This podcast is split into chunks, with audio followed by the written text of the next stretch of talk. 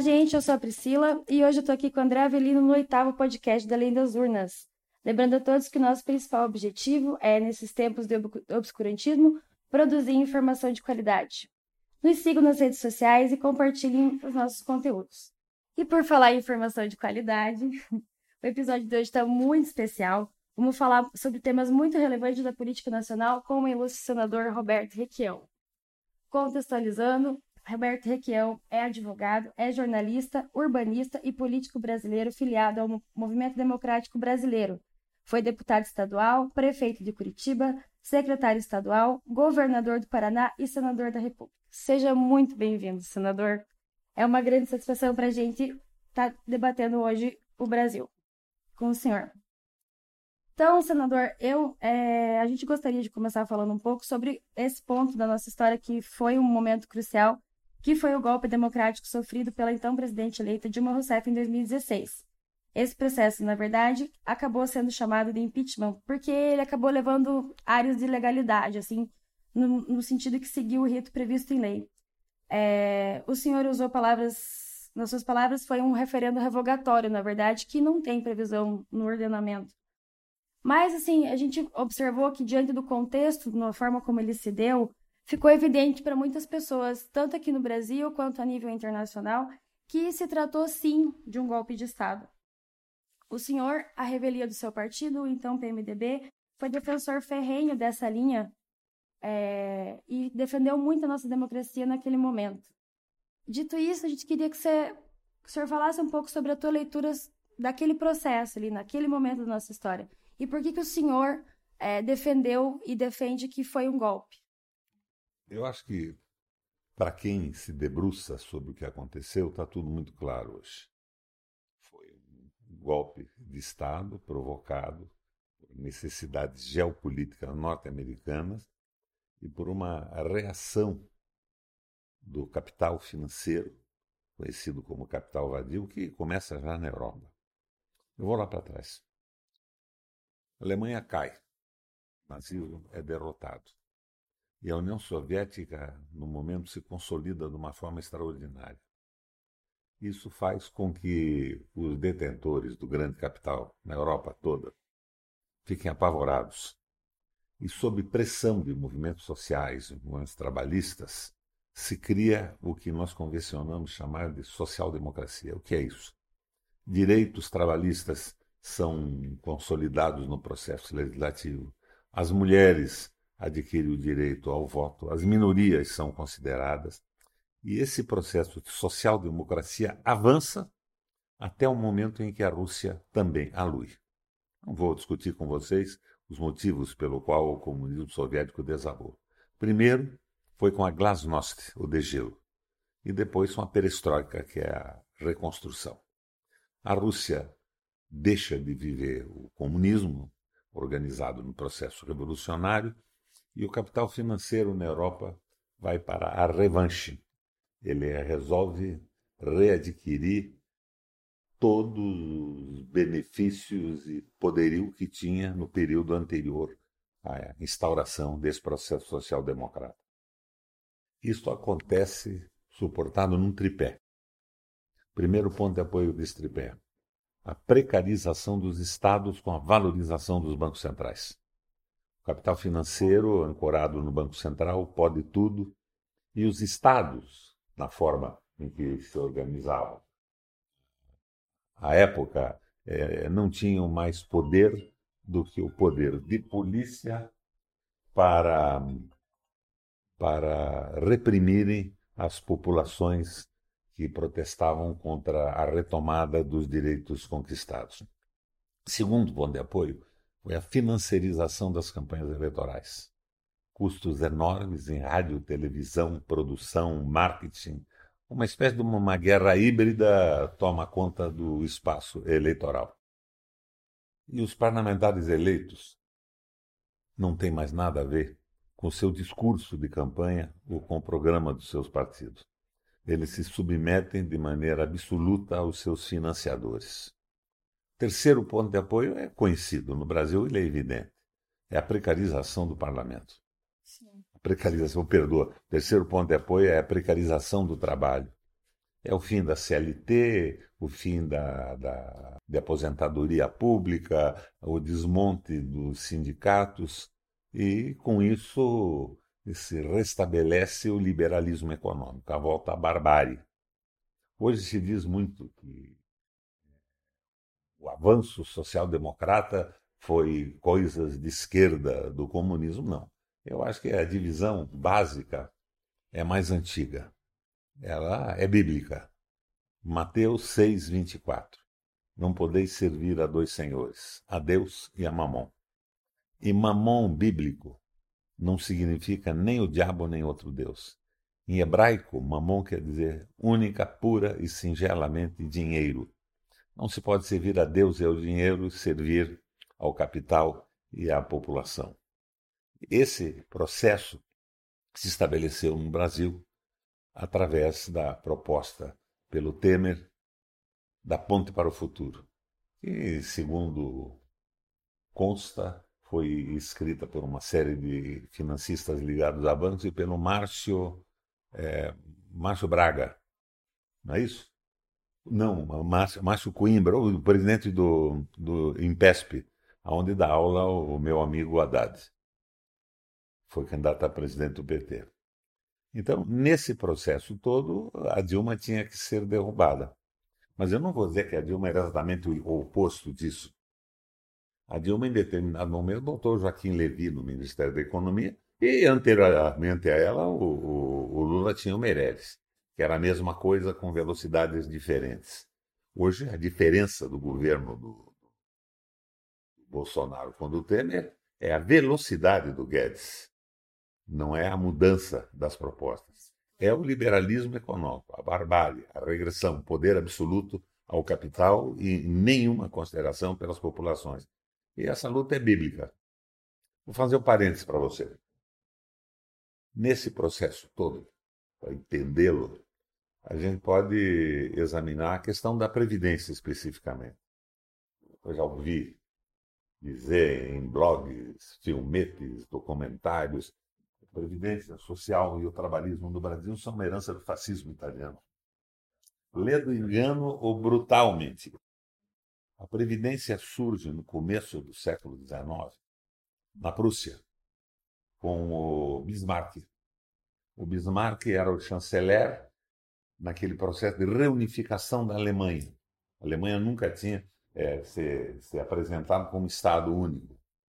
E ele se inspira em ideias de um economista, sociólogo, filósofo, que já havia morrido na época em que ele estava nesse processo de reunificação. Chamava-se, se não me engano, Johann Fichte. O Fichte fazia a seguinte análise do momento em que vivia. Se a nobreza foi derrotada pela burguesia, porque a burguesia, suportada no seu trabalho e na sua criatividade, se constituiu num poder paralelo ao poder hereditário dos nobres. E a burguesia se transformou em maioria. Os nobres eram minoria. Burguesia por quê? Porque moravam nos burgos, que era a parte externa das muralhas feudais.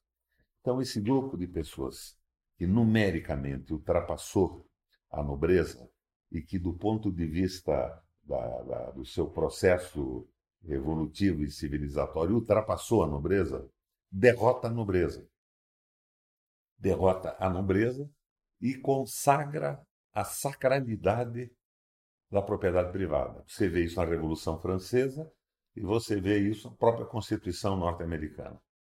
O Fichte dizia o seguinte: mas hoje essa burguesia e a sacralização da propriedade privada está dominando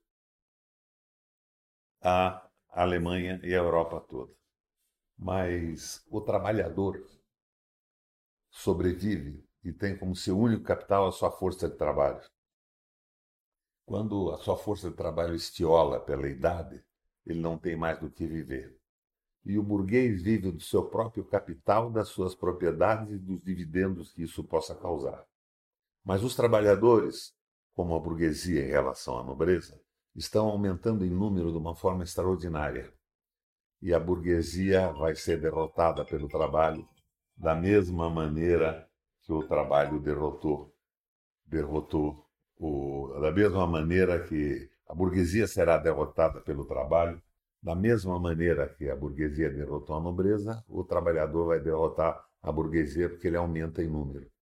O Bismarck, em cima desse raciocínio, disse o seguinte: não vai acontecer isso na reunificação da Alemanha. E ele cria a Previdência Social, com a participação de contribuição dos trabalhadores e dos empregadores, administrada pelo Estado. Esta previdência que foi feita para unificar a Alemanha, evitar a derrota da burguesia que pretendia a unidade, está sendo destruída no Brasil por essa visão do liberalismo econômico. É uma regressão de mais de 100 anos de idade na história da civilização ocidental. Então você veja que o problema da queda da Dilma foi a revanche do capital financeiro e os interesses geopolíticos dos Estados Unidos. Por exemplo, se depois da descoberta do pré-sal o Lula tivesse cedido o pré-sal aos norte-americanos, nada disso teria acontecido. Que a corrupção foi um gancho. Os Estados Unidos apoia países com direções corruptas no mundo inteiro desde que seus interesses sejam atendidos. Países não têm amigos, têm interesses, disse já no passado um presidente norte-americano. E o Sérgio Moro foi um instrumento para isso tudo. Ele me empolgou no começo. Eu que levei o Sérgio Moro para falar na Comissão de Constituição e Justiça do Senado. Mas a partir de um determinado momento do desenvolvimento da Lava Jato, a gente percebeu que eles estavam procurando os políticos que se preocupavam com o bem-estar da população. E como a corrupção havia tomado conta da política brasileira, eles selecionaram políticos corruptos no bloco mais progressista e simplesmente livraram e apoiaram, e isso é muito claro hoje com as revelações da Intercept, apoiaram os entreguistas, os que estavam vinculados aos interesses norte-americanos. O Moro entrou de cabeça nisso ele era juiz no Paraná e vivia nos Estados Unidos. Não sei como achava tempo para tanta viagem.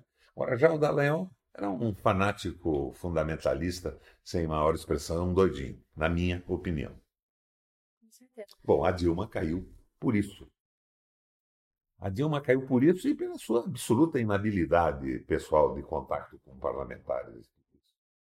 Na véspera da da votação do impeachment no Senado, eu tinha certeza que nós tínhamos 30 votos. De repente me chega a notícia. O Maranhão vai votar pelo impeachment da Dilma. Cairíamos para 27, precisávamos de 26, 27. Meu Deus, o que aconteceu? Chegou essa notícia ao Lula, o Lula foi visitar o Lobão, ele vai na casa do Lobão, ele oferece um vinho maravilhoso e diz: Não, nós vamos votar pelo impeachment da Dilma, porque ela chamou meu filho de ladrão. A Dilma tinha feito esse comentário na véspera do impeachment dela. Daí caiu para 27 votos. E uma parte dos votos que nós teríamos do plenário eram parlamentares, senadores, que não queriam votar o impeachment, não gostavam muito do outro lado, mas que queriam ser governo, porque tinham sido eleitos por interesses financeiros, pessoais ou de grupos, eles queriam todo menos ficar fora do governo. Quando eles viram que os três do Maranhão saíram, eles pensaram: mais um sai, o impeachment prevalece. Na manhã seguinte, nós tivemos só 21 votos.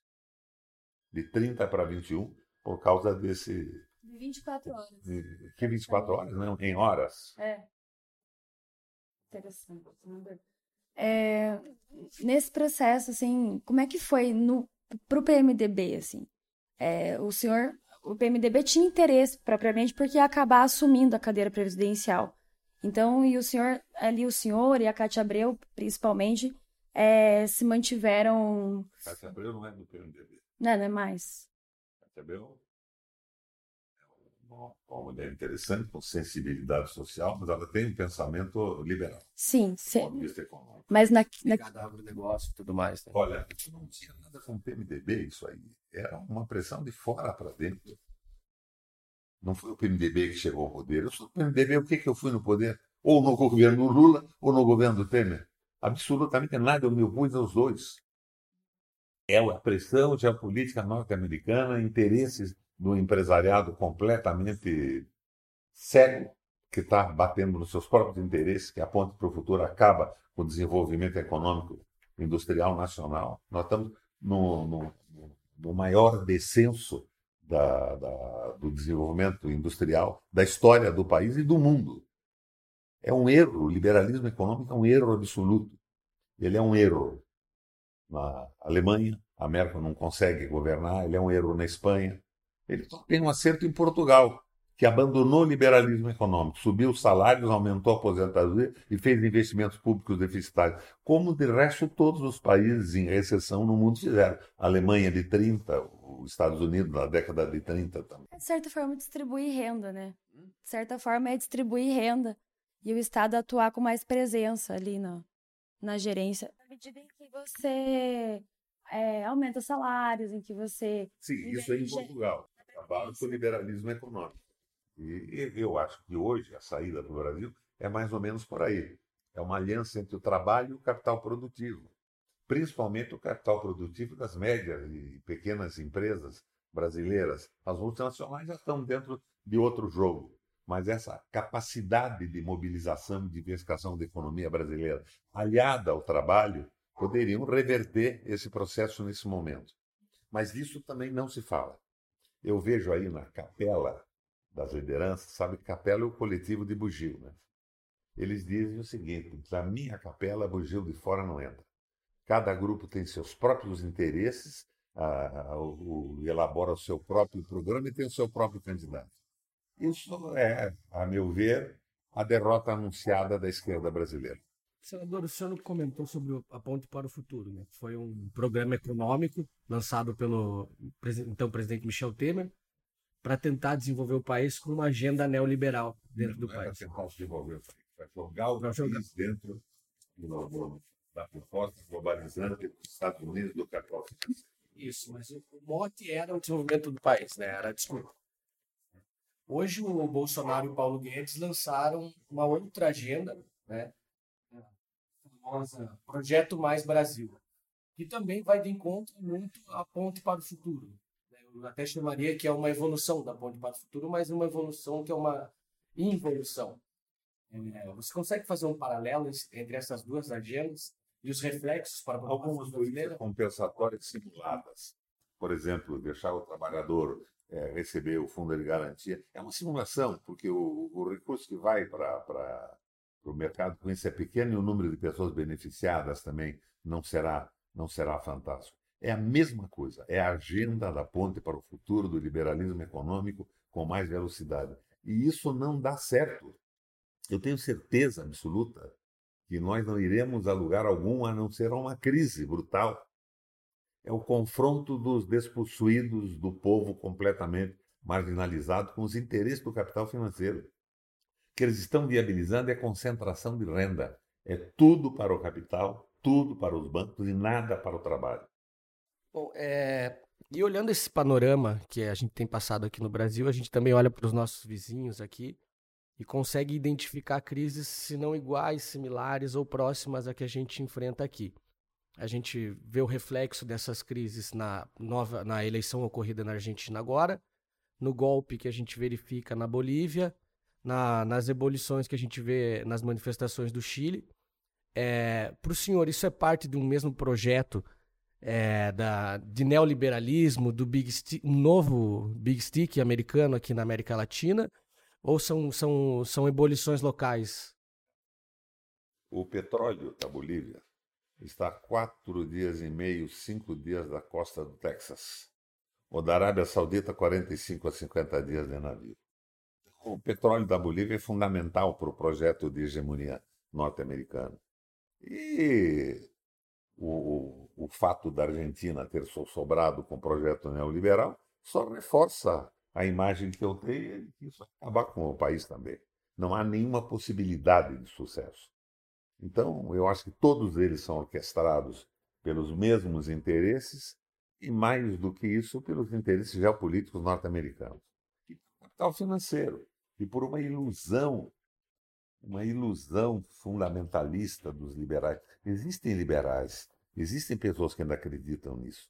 Eu me perguntava agora há pouco pelo Twitter se o Armínio Fraga, que está propondo agora uma visão mais keynesiana e dizendo que com a pobreza, com a redução da pobreza, não vai haver nenhuma possibilidade de desenvolvimento. Se ele é, na verdade, um discípulo de Mamon, recém-convertido ao cristianismo, ou um canalha arrependido. E a postura do atual governo, assim? A postura do atual governo, do governo Bolsonaro. Questão da base da Alcântara, é, da Eletrobras, da própria Embraer, que agora foi, até mesmo do pré-sal. É, é a submissão absoluta aos interesses norte-americanos. Você veja bem, não há luta contra a corrupção, o Queiroz está solto. Ninguém sabe ainda quem mandou matar a Marielle, mas eles estão aí entregando Alcântara. Do ponto de vista estratégico do Brasil, não seria, a meu ver, uma coisa de fundamental importância. Do ponto de vista simbólico, é fundamental. É a entrega de um projeto de pesquisa eh, espacial do Brasil aos Estados Unidos.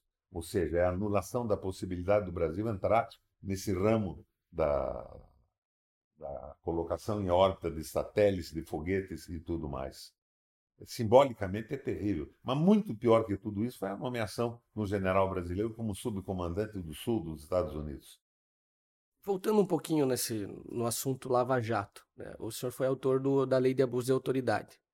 É, como que o senhor entende que a lei de abuso de autoridade pode fazer evoluir a atuação do Ministério Público, do Judiciário, e o reflexo disso na democracia brasileira, combalida sem a confiança que a gente tem nas instituições? A lei de abuso de autoridade foi formulada pelo ministro, então Supremo Tribunal Federal, quando caiu na minha mão, sete anos antes. E tinha sido assinada pelo Renan Calheiros. Por que, que eu digo que tinha sido assinada? Porque o ministro não pode mandar um projeto de lei comissão não pode mandar para tramitar no Congresso. Então, o Renan assinou para tramitar, ficou parada. Quando eu peguei essa lei, eu solicitei a juristas, juízes federais, professores, promotores, advogados do Brasil inteiro opinião. Tive opiniões do Sérgio Moro, tive opiniões do, do Faquim, e daí eu que, e pedi, e pedi também para o Ministério Público Federal o Janot me mandou um anteprojeto. E esse anteprojeto tinha que ser assinado por alguém também. Foi assinado pelo Randolfo Rodrigues.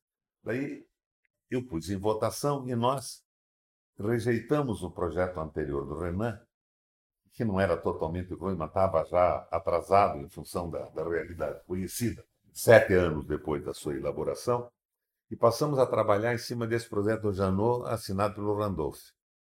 E eu redigi em cima desse projeto um outro com a colaboração dos juristas e das inteligências do setor no Brasil inteiro.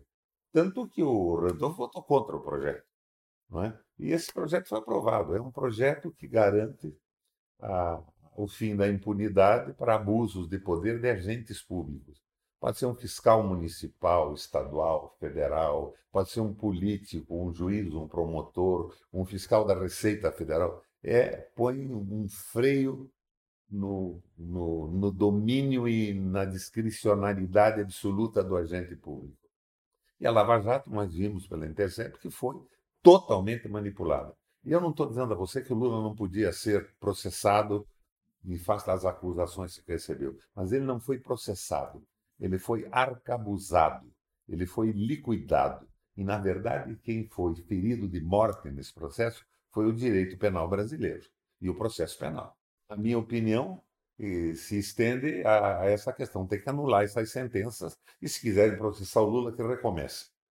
Com certeza. Em relação agora também, a gente, em, em virtude de todo essa, esse processo, a gente tem ver essa flexibilização aí da Constituição é, de direitos e garantias fundamentais, que é a prisão em segunda instância. O que, que, que o senhor acha sobre isso, senhor?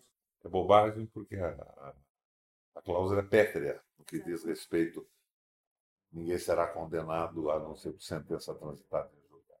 Fazer, e eu não acho que seja irrazoável, enxugar um pouco os recursos. Daí não, se trata de causa pétrea da Constituição, da organização judicial. É, nesse, ainda no desdobramento disso, a gente vê que agora é, o Congresso está caminhando, enfim, está sondando sobre uma nova constituinte até por inconformismo com esse posicionamento. O senhor acha que não vai sair? Você acha que esses deputados vão abrir mão do mandato para se submeter a uma nova constituinte? Ainda seria um perigo para o Brasil, porque nós estamos num, num, num processo de, da grande mídia é, taxar todo o processo político de corrupto, todo o político de ladrão, no interesse geopolítico dos Estados Unidos e do capital financeiro. É, até em virtude disso, hoje está um pouco difícil a gente saber o que é verdade, né, com as fake news. Absoluta liberdade de expressão e democratização dos meios. Até para entrar nisso que o senhor falou, dessa questão de que é, hoje a, a de, mídia e tudo mais, hoje a gente está com um pouco de dificuldade de saber o que é verdade, né? As fake news foram bastante é, decisivas na eleição de 2018. Acho que até, de certa forma, o próprio senhor também acabou sendo prejudicado nesse processo. É, como que a gente, as próprias pesquisas de, de opinião também acabam induzindo muito, né? Então, uma pesquisa de opinião que já induz com uma, com uma fake news, talvez sobre uma pesquisa de opinião, então acaba sendo devastador para o processo democrático. É, que, como que o senhor enxerga esse papel das mídias é, e como que e como é que a gente vai conseguir combater elas para 2022? Se a gente vai conseguir ter um aprendizado agora para conseguir se vacinar? Vou te contar o que aconteceu comigo. Diziam, eu vi isso em tuitadas e meios de comunicação desse fraude, esse ator pornô, Joyce Asper, que eu tinha uma aposentadoria de 450 mil reais por mês. E dentro do Ministério Público do Paraná, se forjou também um, uma fábrica de acusações falsas.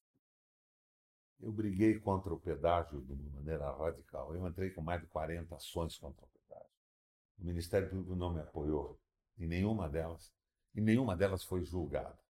Quando o Rich assumiu, como eu tinha entrado com essas ações todas, na qualidade de governador, ele desistiu das ações, fez um acordo com os empreiteiros, e todo mundo sabe o que foi esse acordo. Ele já está com cadeia e passeia por aí com uma tornozeleira de grife no pé, com a qual ele frequenta a, a, o ginásio de esporte do Country Club. Muito bem.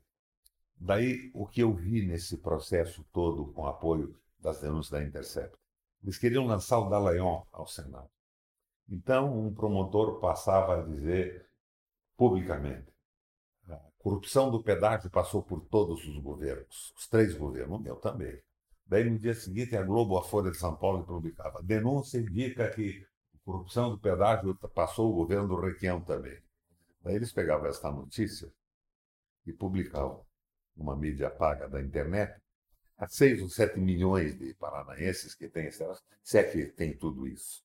Daí publicavam o seguinte, o Requião era o chefe da quadrilha do Conselho de Contribuintes. A Globo publicava a Folha e eles pegavam a publicação e reproduziam na internet de uma forma brutal. Então era uma fábrica de fake news e uma condução da opinião. Isso foi uma coisa evidente. Por exemplo, nessa última eleição, no dia 7, o nosso trem e a notícia da, da Ibope, desses meios de pesquisa, diziam que eu seria o senador mais votado do Brasil. No dia seguinte, eu perdi a eleição. Por que, que isso aconteceu? Pela desmoralização da política, todo político é ladrão, por essa guerra pessoalmente é, dirigida à minha imagem, e por outro fato, puseram o Beto na cadeia, daí diziam o seguinte: o Beto continua candidato, o Requião está eleito, então temos que votar no Armes ou no Rio Visto, senão o Beto vai ser o segundo. E eu deixei de ser senador. Porque para mim, como cigarro não alterou nada. Eu continuo militando do mesmo jeito, com ou sem mandato. Mas, então, na verdade, assim, a gente passou, assim, até o, é, o Além das Urnas propriamente é, refletiu muito sobre esse processo durante a campanha eleitoral. E, e, e na verdade, o que a gente queria, assim, é, é tentar para 2022 estar um pouco mais é, vacinado quanto a isso, assim. O senhor acha que vai dar tempo, que a gente vai conseguir alertar as pessoas é, para essa questão de fake news, de indução de opinião, de literalmente montar um material falacioso, reproduzir ele a larga escala, por meio pago, por tiro no, no WhatsApp, enfim, e tudo mais? Ou a gente ainda não está conseguindo, do modo geral, assim, mas o que eu vejo é que isso só seria possível, basicamente, com a criação de uma frente política. E eles estão montando é, propostas hegemônicas. Nós temos candidato, o nosso candidato é o fulano, a nossa proposta é, é esta, e o outro diz, não, o meu candidato é o cicrano. o Cicano tem apoio de um cara de Harvard e outro tem apoio, não sei de onde, são grupos políticos. Frente política não, não se faz assim. Frente política se caracteriza por se opor a alguma coisa. Frente política diz não. Frente política conhecida com sucesso no Brasil foi o PMDB. PMDB, você sabe por quê? Não tinha delineada em, em, em detalhes uma proposta política. Se tivesse uma proposta política, cada grupo teria uma e não haveria possibilidade de unidade. Era Frente Política contra a Ditadura. O slogan era PMDB, você sabe o porquê. Cada um, alguém, cada pessoa tinha uma ideia de por que a ditadura atrapalhava a sua vida e nós conseguimos a redemocratização. Partido é outra coisa. Partido propõe para o município, para o Estado, para a nação, para a inserção da nacionalidade no concerto das nações. A hora é de uma frente política. E o exemplo é o de Portugal. É uma frente política contra o liberalismo, investe dinheiro deficitário do Estado para a retomada da economia. Até porque, numa crise, só quem é capaz de investir é o Estado que não procura lucro. Quem procura lucro não vai investir nunca se não houver possibilidade de consumo. A proposta da Ponte para o Futuro, do Temer, do Bolsonaro, dessa gente toda, é o Brasil produtor de commodities, Brasil celeiro do mundo. É um retrocesso para a gente, na verdade. Né? É uma, é, um, é uma volta ao Estado colonial. Agricultura e mineração, que são as commodities, em escala, significa alta tecnologia e mecanização. E isso é igual a desemprego. Então, daí eles propõem o fim de todas as garantias trabalhistas para tentar uma espécie um modelo chinês do começo do desenvolvimento da China. Quando os capitais americanos saíram dos Estados Unidos para não pagar o preço do trabalhador americano e dos seus impostos, foram para a China. E a China tinha convivia com uma relação quase medieval de trabalho. Não tinha garantia alguma o trabalhador. Então, por incrível e paradoxal que possa parecer, foi uma evolução para o trabalhador chinês ter um emprego industrial, que garantia o seu almoço e o jantar da sua família. Agora, aqui já é diferente. Nós passamos pela evolução do movimento trabalhista do Ocidente, pela CLT do Getúlio Vargas, que eu tentei demonstrar que veio da, da Alemanha, e o povo conheceu uma vida bem melhor e outros caminhos, não vai se submeter a uma regressão à Idade Média.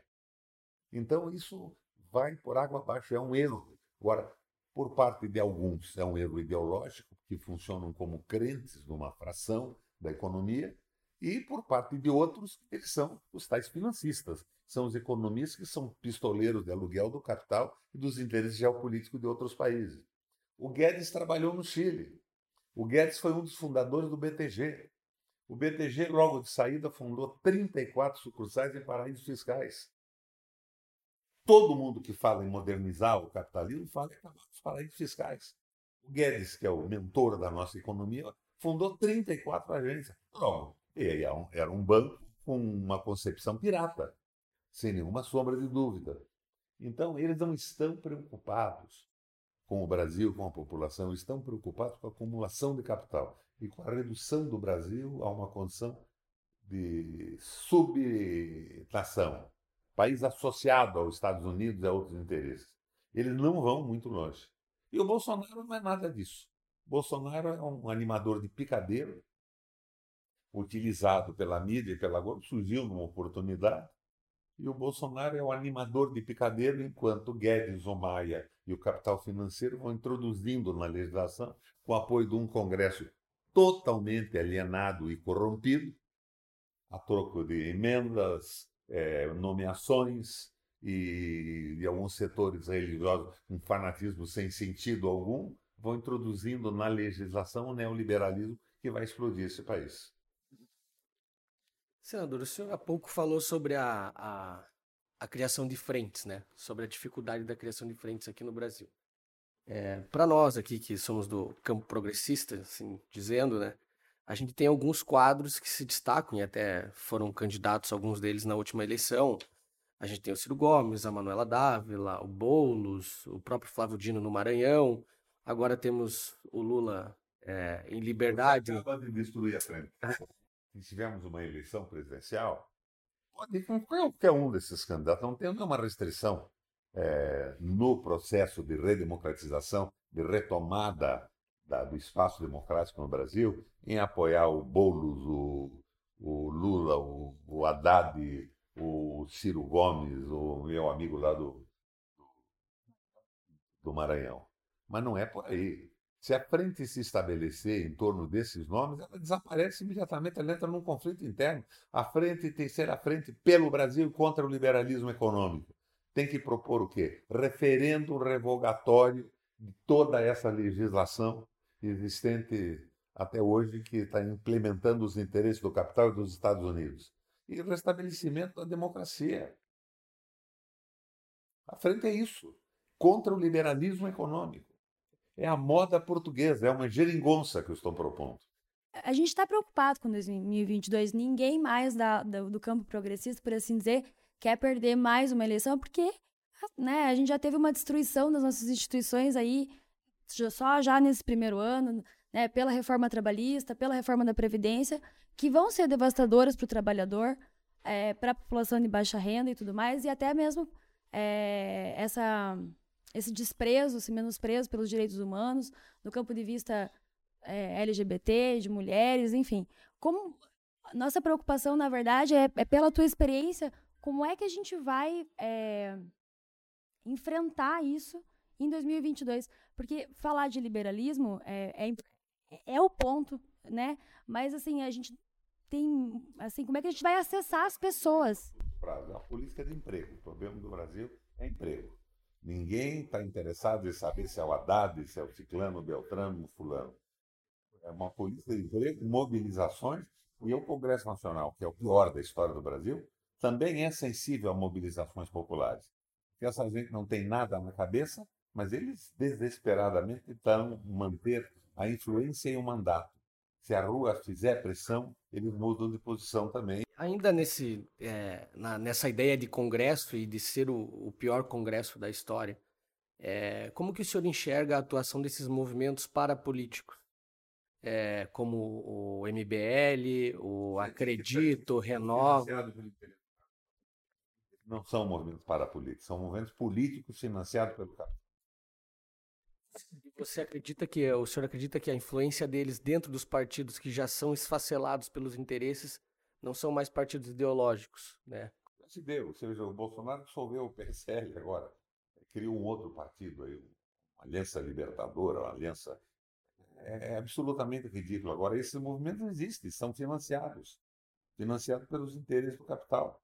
E a financiarização da política que levou a isso porque as pessoas não tinham mais programa nem pessoal no seu discurso e não respeitavam o programa dos seus, seus partidos. E, por outro lado, surgiram aí 40 partidos que não têm programa algum. Eu entrei no PMDB, era o Partido das Classes Populares. O Partido das Classes que não segue os interesses do grande capital. Das mulheres, dos trabalhadores, do povo, das minorias. Se transformou no que hoje? O PMDB é o partido do Bolsonaro e do Guedes. Daí me pergunto, por que você não sai do PMDB? Bom, então teria que perguntar por que eu não saio do Brasil também, que é governado pelo Guedes e pelo Bolsonaro, pelo Rodrigo Maia. Porque a gente está numa luta dentro de uma estrutura. Eu não tenho, nesse momento, motivo para abandonar o PMDB, porque os outros partidos são diferentes. A pergunta que eu faço é o seguinte: o Ciro pode não gostar disso, por exemplo. Seria, como foi o PMDB no passado, o PT, o instrumento da frente política? Eu acho difícil. Difícil porque ele não abandona a sua visão hegemônica. O Lula disse outro dia: o PT não surgiu para apoiar, mas surgiu para ser governo. Bom, daí o PT está se isolando do resto das visões econômicas sociais do Brasil. O momento é de frente para derrubar o liberalismo econômico. Posteriormente, os partidos têm que se colocar o povo brasileiro decidir o caminho que quer para a economia, para a política, para a organização social. Ora, no momento, eu acho que isso não acrescenta nada. Você vê, o, o, o, isso que o, Lula está dizendo é magnífico para o PT do Nordeste do Brasil. Vocês dois sabem que isso não ocorre aqui no Paraná e em Curitiba. O horror aos partidos políticos fez 74% de votos em Curitiba. Então, se o PT se abrisse na condição que o PMDB se abriu de uma frente política nesse momento, ele estaria prestando o serviço que o PMDB fez. Mas quando ele se fecha hegemonicamente, se fala no PT e lembram de quem? Lembram da Petrobras, disso, daquilo, do Paulo Bernardo, dessa gente toda. Daí você não está conseguindo ampliar. A frente política deve dizer também Lula livre e anular os processos do Lula. Porque os processos do Lula são simbolicamente o aviltamento do processo penal e do direito penal brasileiro, e do direito brasileiro. Isso é uma verdadeira loucura. Ainda nessa ideia da, da frente e de como traduzir o que a frente defende, que seria essa política de emprego e renda para a população. A frente é a favor do referendo revogatório, na anulação disso tudo, da volta do Brasil para os brasileiros. Agora, a frente, por exemplo, no poder, nesse momento, ela agiria como age Portugal. Política de emprego contra o neoliberalismo, aumenta o salário mínimo, o Armínio Fraga está aí dizendo que sem acabar com os desníveis de renda não há possibilidade alguma de desenvolvimento. Está lá o, o, o Donaldo nos Estados Unidos dizendo que só há desenvolvimento com proteção da indústria nacional e do trabalho nacional. É um, uma verdade absoluta no mundo. Isso não significa é, o xenofobismo, um nacionalismo de direita, o ódio a minorias e a outros povos e outras formações étnicas. Isso tem que ser mantido ao lado da fraternidade e do amor entre as pessoas. Não pode ter uma visão corporativa. O corporativismo é a manifestação coletiva do individualismo. Agora, a frente tem um processo. Você está eliminando esse processo. Não, agora só vale o meu candidato. Quem não for, se não for o meu, não tem importância. Então, daí o que, que vai acontecer? É a derrota anunciada. Você tem do outro lado o governo, a sua máquina, um orçamento pobre, mas o suficiente para comprar meios de comunicação e comprar o Congresso Nacional. Você tem o poder financeiro dos grandes bancos e o interesse geopolítico dos Estados Unidos para comprar parlamentares, opinião e os pequenos meios de comunicação. Se você não tem uma aliança do lado de cá e tem essa tentativa hegemônica, você não vai a lugar algum. Eu simpatizo com todos eles. Eu sou amigo do Haddad, eu gosto muito do Lula, eu sou amigo da Dilma, Conheço todos eles com os defeitos e as qualidades. Eles devem conhecer os meus também. Mas o problema não é esse. Sem uma unidade, nós estamos fadados ao insucesso. Pelo menos no médio prazo. Mas ainda que a gente. Eu acho que é o fim e acaba, cai por absoluta ineficiência das medidas tomadas. Exatamente, era nesse ponto que eu queria entrar. Porque, assim, ó, esse atual modelo que a gente vem vivendo desde o da Ponte para o Futuro, ela traz essa narrativa de que sem arroxo e sem corte de direitos, a gente não consegue oferecer os empregos, não consegue melhorar a vida do brasileiro. É, como que essa frente, combatendo o neoliberalismo, conseguiria traduzir isso para o trabalhador brasileiro, para a população que a gente não precisa atingir? O trabalhador ao desemprego e à miséria, certamente, vai levar. Nós tivemos recessões recentes da história do mundo. A alemã da década de 30 e dos Estados Unidos da década de 30 também. Na Alemanha, a economia foi entregue, já na época do Hindenburg, era um economista alemão que chamava-se Horace Greeley Yarmashach. Esse cara assumiu a economia no dia seguinte e não era mais um economista liberal, ele era um alemão. Primeira medida tomada: a Alemanha só comprava de quem comprava da Alemanha e só pagava em produtos alemães. Por quê?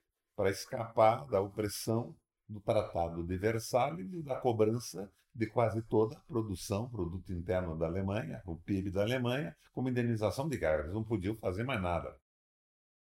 Posteriormente, ele criou o que, na época do, do, do Itamar, chamavam de Plano Real, que era a indexação da moeda alemã do marco a uma cesta de cereais. Eles acabaram com a inflação numa semana na Alemanha. Depois modificaram a, a vinculação. Foi o que o, o, plano desses malucos fizeram. É uma cópia do, do, do plano do Chas na Alemanha.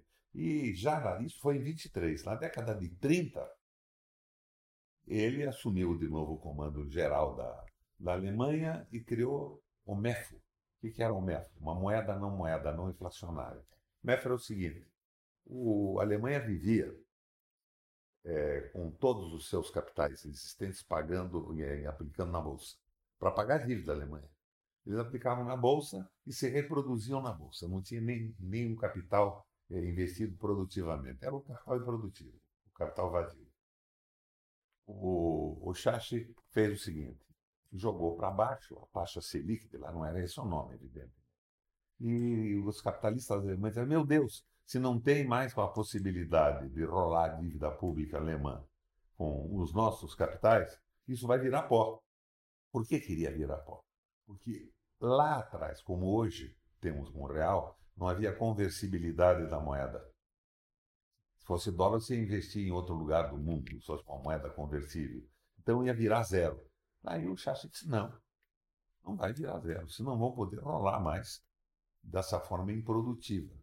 Mas nós estamos criando um plano de desenvolvimento industrial com as grandes empresas alemãs, principalmente do setor metal mecânico, que eram fortíssimos, e estamos garantindo, se vocês puserem o dinheiro nessas empresas que reconstroem a infraestrutura alemã, vocês terão 4,5% de juros ao ano, de renda ao ano, além de, de lucro ao ano, além do, do, do, da, do, do processo inflacionário. Em seis meses, a Alemanha acabou com o desemprego. Os Estados Unidos foi inspirado na Alemanha, mas com um conteúdo social mais, mais expressivo. O, o Henry Ford se apropriou naquela época de ideias do economista que chamava-se Taylor. O que, é que o Taylor dizia? Se aumenta a produtividade de uma empresa ou de um país, especializando o trabalho e não aumentando a carga horária. O Ford pegou essa ideia e jogou na linha de montagem. E começou a fazer aquele Fordinho de uma forma maravilhosa. Um grupo se especializava na fundição do motor, o outro na montagem da caixa, disso, daquilo, e aquela série de grupos na linha de montagem baixou de forma extraordinária o custo de produção do automóvel. A economia americana, que era diversificada, embora estivesse vivendo a recessão dos anos 30, acompanhou o Taylorismo, o Fordismo, o Taylorismo na linha de montagem. O presidente era o, era o, o Roosevelt. E o Roosevelt resolveu dar um maior prêmio da história dos Estados Unidos para o Ford, Franklin Delano Roosevelt. E o Ford recusou o prêmio. E o Roosevelt, mas por que você recusou? Disse presidente, porque a linha de montagem que está sendo encampada por toda a economia produtiva norte-americana vai inviabilizar definitivamente o desenvolvimento do país. Mas como? Todo mundo vai aumentar a produção. Não vai ter quem compre e vai ter uma quebra definitiva. Se, meu Deus, o que eu faço? O Henry Ford dá dois conselhos. Primeiro, por lei reduz a carga horária. Ponha mais gente no mercado de trabalho. Segundo, por lei aumente o salário. Ponha mais dinheiro no mercado de consumo. E aí começou o New Deal, um novo pacto. Além disso, Roosevelt começou a fazer investimentos deficitários do Estado. Criou as autoridades do Vale do Tennessee e, com isso, é, construiu hospitais, escolas hidrelétricas. O Exército tomou conta da dragagem dos portos, não é nem a Marinha lá. E essas medidas todas feitas a partir de investimento de recurso público, de uma forma de reconstruir a infraestrutura. Não foi só isso. Para a época, ele investiu pesadamente na, na agricultura pela rapidez de recuperação. Ele tinha as famosas conversas ao pé do, do rádio, que não tinha televisão naquela época. E numa delas ele dizia o seguinte: se as cidades queimarem, os campos se levantarão e reconstruirão as cidades. Se os campos queimarem, cidades morrerão de fome. Outra ele dizia: em cada propriedade uma galinha, em cada não sei o que um poste de energia elétrica era eletrificação rural e viabilizou o crédito para as pequenas propriedades. Introduziu campos de plantação de milho para se transformar em alimentação padrão americana. E, paralelamente a isso, não é? a indústria andando. Acabou tendo ainda o, o, o recurso terrível da entrada na guerra, que obrigou um esforço brutal de aumento da produção, e depois o, os famosos tratados que transformaram o dólar em, em em moeda praticamente única no mundo. Mas você veja, a renovação americana teve essa preocupação com o trabalho. Mas na crise, se o Estado não investir, ninguém investe. Você De repente verifica que o salário do trabalhador foi reduzido a nada. Você vai produzir o que se ele não pode comprar? O teto de gastos entra nessa linha, né? O teto de gastos entra nessa linha, de acabar com o investimento público. Embora há uma clareza muito grande que nós estamos investindo mal em muitos setores. Quando o Bolsonaro lança essas propostas liberais, uma boa parte da população acompanha, tem muita coisa que também estava errada e que não era corrigida. Então, um determinado governo criava uma empresa pública num determinado momento da economia, ela era fantástica. A economia passava aquele momento, a empresa pública continuava funcionando com plano de cargos e salários e briga, briga por mais verbas e não tinha utilidade alguma. E de repente os funcionários não tinham o que fazer, não iam nem trabalhar, mas estavam brigando pelos salários. Então, esse tipo de, de, de estabilidade do funcionalismo público, essa irreversibilidade de empresa, tinha que ter alguma correção. A, a lei da Previdência tinha que ter alguma correção, mas não as correções que fizeram, que não foi correção, foi supressão. Eles se aproveitaram de alguns defeitos da estrutura, essa estrutura social-democrata do Brasil, para acabar com ela e não para corrigi-la. É, é, assim, essa, essa questão até da, da, da, Previdência propriamente, de acabar com a Previdência, até da, da reforma trabalhista, de disponibilizar menos empregos, é, às vezes a questão das horas extras e tudo mais, mecanizar, está é, muito contextualizando com esse, é, no, no, oposto disso que o senhor estava falando, no sentido de é, o trabalhador, trabalhador ter cada vez menos dinheiro, menos capital para consumir, né? é, ter uma, uma precariedade de vida e o Estado aqui também não está investindo. A gente está indo para uma crise mesmo. O salário diminui o emprego diz que o pobre não economiza e ganha mais do que precisa para viver. Agora, se esse capital fosse dirigido de forma produtiva, estaria cumprindo aquela função que o Papa disse. É, Respeita-se o capital que investido produz emprego e salários e faz avanços tecnológicos. E tem função social, né? está mudando, o Brasil está regredindo. Por exemplo, a Alemanha agora reduziu a carga horária dos setores informáticos. Entrega mais. Para 30 horas. Bancos e setores informatizados. Teve uma empresa japonesa que reduziu a carga horária também, a EA, para apostar na, no aumento da produtividade com a redução do trabalho, a especialização, tempo para pensar, para viver. Então, o mundo está funcionando assim. E com o avanço da mecanização e da automação, o emprego vai mudar nos próximos 20, 30 anos. E vai mudar como? Você vai fazer o que com a população desempregada? Então, a, o capital se apropria dessa mais-valia tecnológica, que é o conhecimento em ciência e tecnologia produzido pelo mundo inteiro. O capital se apropria disso e vai descartar a população? Vai propor o que? A eliminação da população? Não. Tem que crescer a política social. Esta economia feita com a mecanização, e com a tecnologia alta de, de trabalho, de tempo, tem que ser revertida em favor das pessoas e não a favor da acumulação de algumas pessoas. Então é isso que está em jogo. Por isso eu digo a você, não há como esse processo tardio liberal produzir no Brasil. Ele estava falido na Europa. O mercado comum não aguentava mais o liberalismo econômico e ele pediu asilo no Brasil. E está tendo asilo por parte de um grupo de idiotas e de fundamentalistas vinculados a algumas igrejas evangélicas, não todas, comandados pelo interesse norte-americano. O senhor consegue é, traçar um, é, um paralelo assim com o Chile, que está acontecendo no Chile, a Revolução do Chile? O Chile jogou o liberalismo econômico, o Chile aumentou a produtividade do país e diminuiu, diminuiu o salário dos trabalhadores. Ele simplesmente eh, viabilizou esse processo toda a acumulação de algumas pessoas a população acordou. Então, o modelo brasileiro proposto por essa gente é o modelo chileno. É um absurdo total. É, o que a gente queria, na verdade, é, é meio que isso, assim, porque hoje, quando a gente está dentro de um contexto, a população olha e não, e não consegue. O presente ele acaba sendo obscuro, né? Então, se a gente olhar para o Chile, a gente vai ver que o que a nossa economia hoje está gerando nosso. Na pele. Não é com conversa.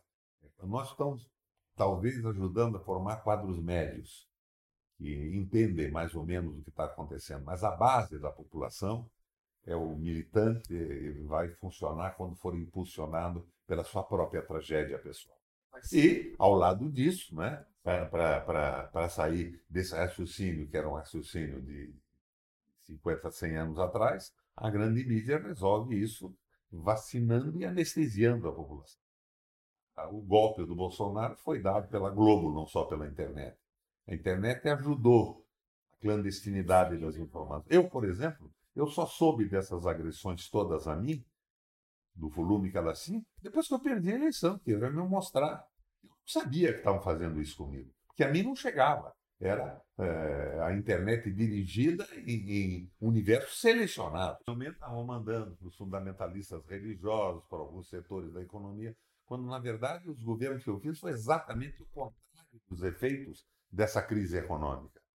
Eu dizia que estava baseado o meu governo na Carta de Puebla, que é a opção preferencial pelos pobres, ou seja, pelas pessoas, pelo emprego. É uma visão cristã do processo econômico. Por fim, o, a Bolívia, senador, é, é, esse o, o, golpe que teve na Bolívia, o senhor, o senhor entende esse processo também dessa forma? Olha, o, bateram muito no Morales porque queria, queria se reeleger. Ele já era presidente pela terceira vez e iria para a quarta vez. Isso, numa cabeça formal de um, de um, brasileiro, na minha, no primeiro momento, o que esse cara queria? Se eternizar como presidente. Mas é bom não esquecer que a Merkel está na Alemanha desde sempre. O, o Putin, a Merkel está desde 2005. O Putin está há 20 anos no poder, ninguém reclama. No Brasil, o poder não muda há muito tempo, desde que criaram o Banco Central. Porque ele é comandado pelos interesses do capital financeiro a partir do Banco Central. E há, inclusive, propostas de Banco Central independente. A última quem assinou foi o Renan Calheiros, no Congresso. Nós seguramos lá. Agora eles estão de novo com essa conversa mas mesmo sem ser formalmente independente, ele tem sido independente. Os banqueiros têm conduzido a política do Brasil. Diretoria? Dilma foi o desastre dos bancos, que vinham governando é, através do Banco Central. Quem é que mandava na economia? No Lula. Era o Meirelles, não era o Lula. O Lula entrou com as políticas compensatórias, com a sua sensibilidade. Mas a economia estava fracassando pela condução do Meirelles. Então, os bancos se perpetuam no Brasil. Por isso, a minha tese é, é essa: frente política, aliança entre o trabalho e o capital produtivo contra o capital, o capital vadio. Senador, a gente está aqui chegando a uma hora já da nossa gravação, é o tempo do nosso podcast. Mas eu queria fazer uma última pergunta. É, canalhas, canalhas, canalhas. Quem são os canalhas da República Brasileira? Tancredo Neves. Eu repeti na tribuna do Senado uma frase de Tancredo Neves quando é, consideraram, o, se não me engano, o jogo lá fora do Brasil, quando estava dentro do Brasil. Canalhas. E não tem nenhuma uma visão fraterna, nenhuma visão solidária com o seu próprio povo. Estão agindo no seu próprio interesse e nos interesses dos capitais que os financiam e dominam no processo político.